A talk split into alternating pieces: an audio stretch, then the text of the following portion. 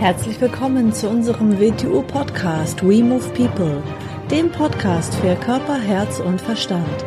Wir sind Alfred Johannes Neudorfer und Rosa Ferrante Banera und in unserem Podcast beschäftigen wir uns mit den Themen persönliche Weiterentwicklung, Gesundheit, Kampfkunst, Philosophie und Menschsein. Herzlich willkommen zu einer neuen Folge vom We Move People Podcast. Hallo AJ. Hallo Rosa. Heute geht es um das Thema die Wichtigkeit der körperlichen Bewegung. Genau. Und zwar in Bezug auf sowas wie Wet Wing Chun. Mhm. Mhm. Was meinen wir damit? Äh, Wet Wing Chun, äh, wir beginnen ja bei der körperlichen Bewegung. Und, und, und das ist, ist, wieso ist das so wichtig? Weil wie wir unseren Körper bewegen, wie wir ihn anstarren können, hat ja damit zu tun, wie wir unser Gehirn trainiert haben.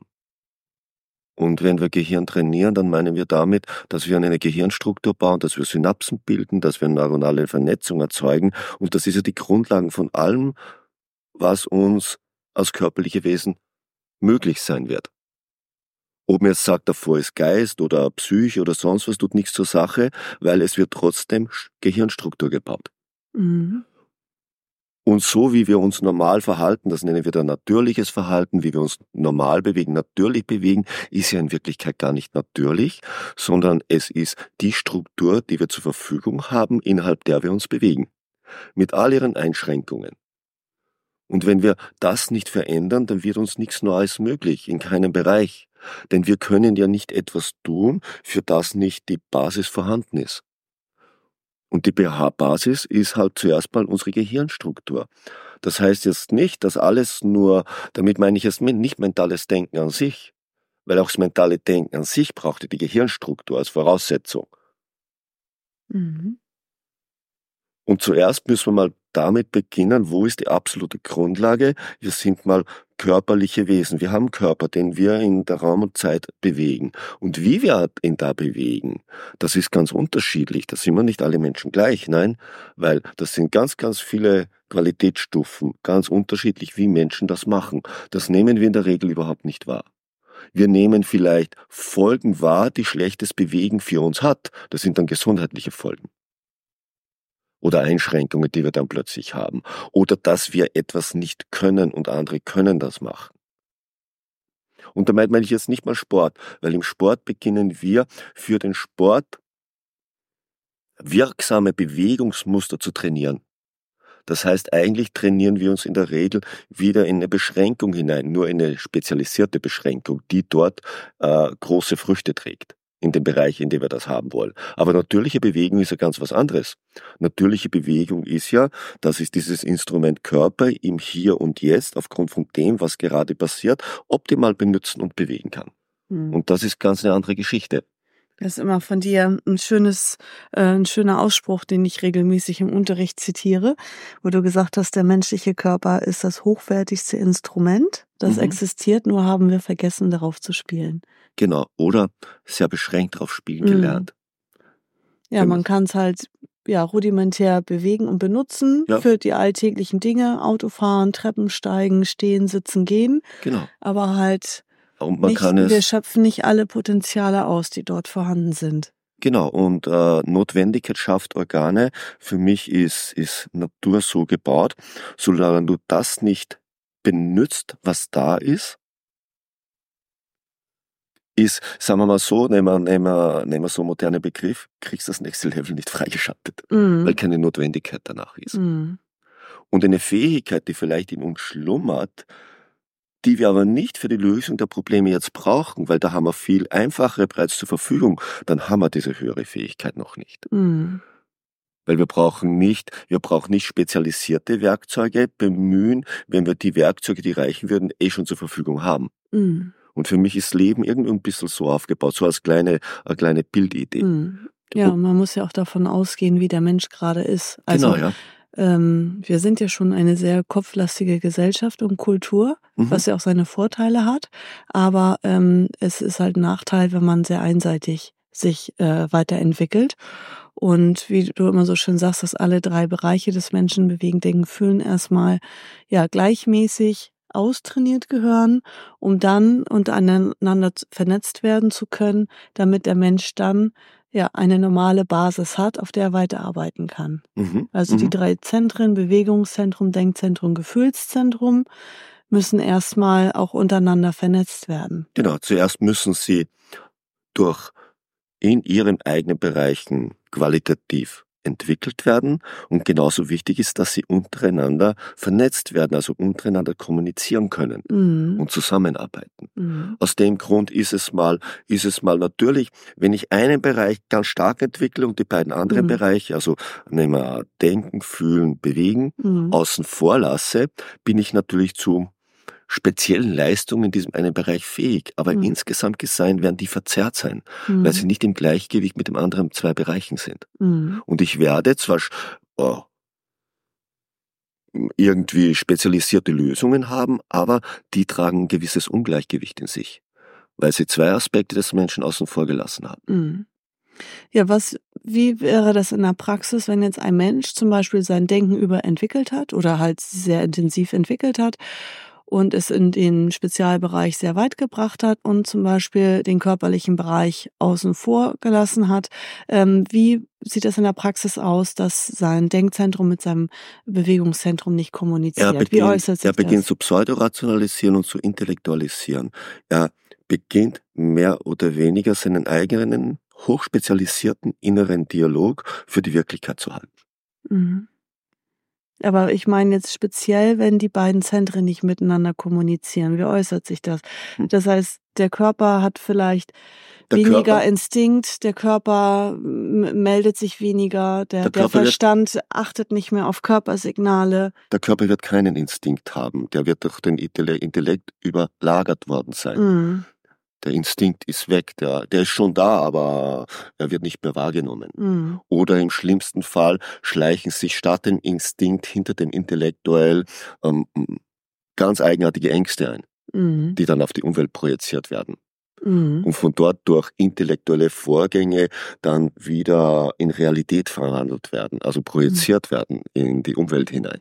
Ja, und es sind ja auch in jedem Zentrum sind mhm. ja auch äh, Energien vorhanden und wenn die nicht genutzt werden oder in einem Bereich zum Beispiel dem Denkzentrum ähm, übermäßig viel Energie beansprucht wird, dann wird die zum Beispiel aus dem Bewegungszentrum abgezwackt. Das ist die, das ist die Realität hinter der Realität. Zuerst sind wir mal in unserer Wahrnehmung körperliche Wesen.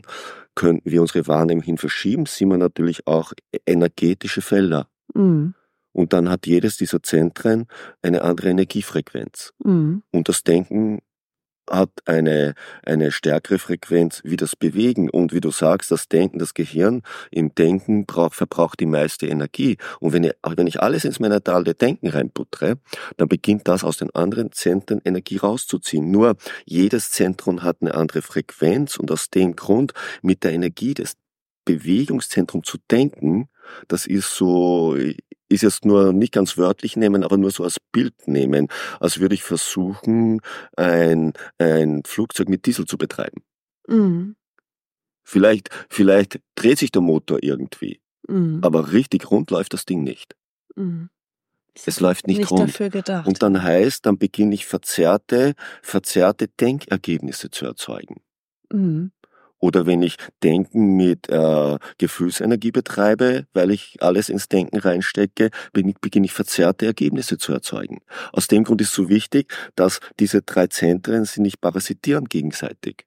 Mhm. sondern jeder vollwertig das zur Verfügung hat, was er braucht. Und diese Energien transformieren wir, transformieren ja selber in unserem Körper, die erzeugen wir ja selber. Mhm durch unsere Atmung, durch Essen, durch Aufnahme von Eindrücken. Das heißt, mit allem, was wir aufnehmen, beginnen wir Energie zu transformieren, um uns selber in Bewegung zu halten in allen Bereichen.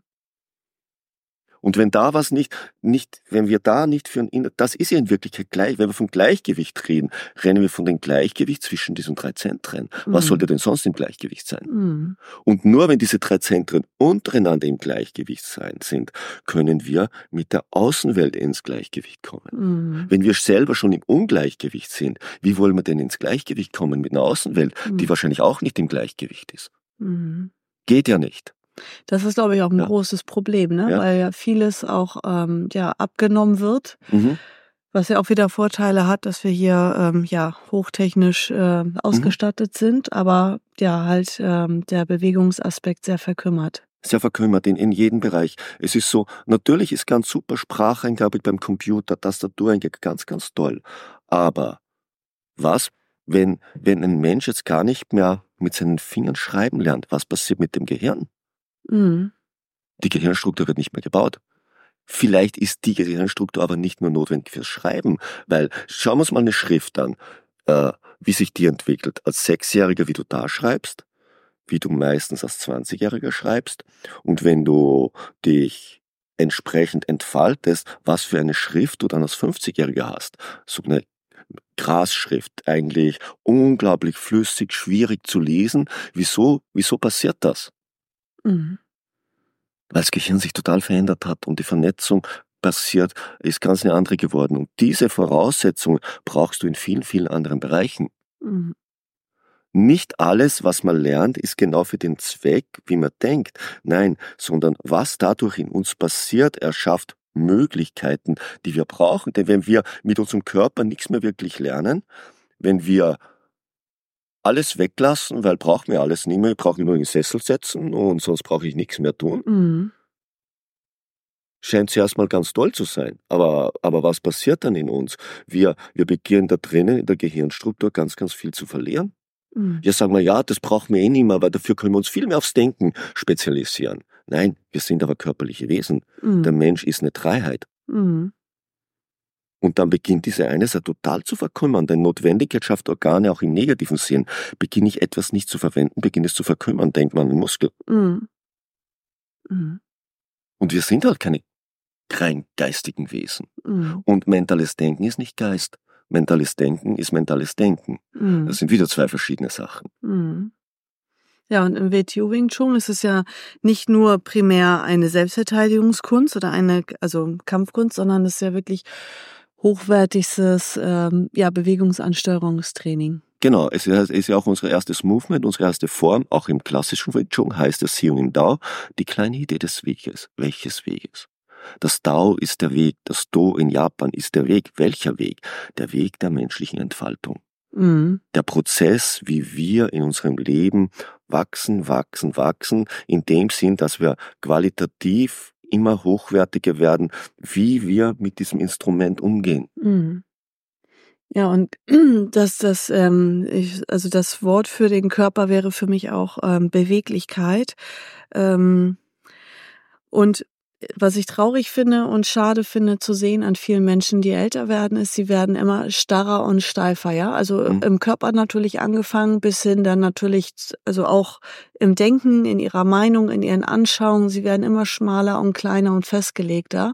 Und eigentlich sollte es ja so sein, dass je älter man wird, desto mehr Erfahrung man hat, desto weiter und breiter und offener und toleranter wird man und auch umso beweglicher. Aber natürlich, wie du es ja auch vorhin schon gesagt hast, ähm, ja, wir müssen an der Basis anfangen, am Körper. Und wenn der Körper nicht beweglich und geschmeidig ist, wie soll der denn im Denken beweglich und geschmeidig sein? Der hat vielleicht assoziiert assoziierendes Denken, dass der schnell hin und her springt und Äpfel mhm. mit Birnen verknüpft. Das ist aber nicht Beweglichkeit im Denken. Nein, das ist nicht Beweglichkeit. Beweglichkeit im Denken, die höchste Form des Denken ist für mich klares Denken, klares Denken und Scharfsinnigkeit und nicht ein, ein innerer Dialog, der, über den man jede Kontrolle verloren hat. Ja. Nein, sondern dass du Denken ein- und ausschaltest, so wie ich meinen Arm bewege und wieder zurückbewege. Ich bin Herr über meinen Körper, über meine Gliedmassen. Ich sollte Herr über mein Denken sein. Es gibt ein Denken ohne zu denken. Das heißt, ein Denken ohne begriffliches, mentales Denken, wo wir diesen inneren Dialog haben, sondern wo wir in ganz leeren, aufnahmebereiten Zustand sind und auch denken. Überhaupt nicht die Frage. Mhm. Aber nicht begrifflich mental denken. Mhm. Und wie du sagst, Beweglichkeit hat nichts mit Athletik an sich zu tun. Es hat damit zu tun, dass wir in der Lage sind, im Hier und Jetzt dem zu begegnen, was wirklich passiert. Das mhm. ist für mich Beweglichkeit und damit umzugehen. Mhm. Und nicht einer intellektuellen Vorstellung, die projiziert ist, begegnen. Mhm. Das sind ja zwei verschiedene Sachen und das können wir so schön am Körper beginnen. Weil dort, wenn, wenn ich berührt werde, da werde ich berührt. Das ist mal eine Tatsache, da kann ich nichts vormachen. Das ist, und wie ich dann mit dieser Berührung umgehe, ist auch eine Tatsache. Wenn ich berührt werde und ich drücke dagegen, drücke ich dagegen. Wenn ein Gelenk berührt wird und es gibt, geht mit der Bewegung mit, geht es mit. Das ist offensichtlich. Das ist wie ein Beweis, wie ich mit Kräften umgehe. Bewege ich mich nur aus meinen Gliedmassen, beginne ich mich aus meinem Rumpf zu bewegen, beginne ich meine Bewegung mit der Erde hinter mir, mit der Gravitation zu verbinden, ein, ein Safety-Netz zu erzeugen. Mhm. Oder tue ich das nicht? Bin ich ein Objekt im Raum, das seine Position verteidigt? Mhm. Und das sind Grundlagen, das das ist der Status quo, wie er ist. Der muss nicht so bleiben, aber da haben wir die Beweisführung, wie wir momentan mit Realität umgehen. Denn so wie wir mit körperlicher Energie umgehen, gehen wir mental mit Energien um. Dann, das ist, wenn Meinungen aufeinandertreffen gegeneinander gehen, sich wehren, gegeneinander gehen. Das ist nicht sich wehren, das ist äh, Konfrontation erzeugen, aber nicht sich wehren. Mhm. Andere Meinung, dagegen angehen, andere Meinung, stehst? Mhm. Oder im emotionalen Bereich, wir gehen verkehrt mit Energien um. Mhm. Wir müssen uns immer überlegen, wenn wir mit etwas umgehen, was ist, wenn jeder das in jeder Situation so macht wie ich? Was hätte man dann für eine Welt? Mhm. Super. Mhm. Jetzt mache ich ja einfach mal Stopp. Ja. das reicht. Also, ja, ich weiß, ja. du kannst noch eine Stunde weiterreden. Ja. Ist ja auch unser Bereich. Ja, genau. Vielleicht machen wir nochmal eine Fortsetzung. Genau, ja. Ja, dann vielen Dank fürs Zuhören und bis zur nächsten bis Folge. Bis zur nächsten Ciao. Folge. Tschüss.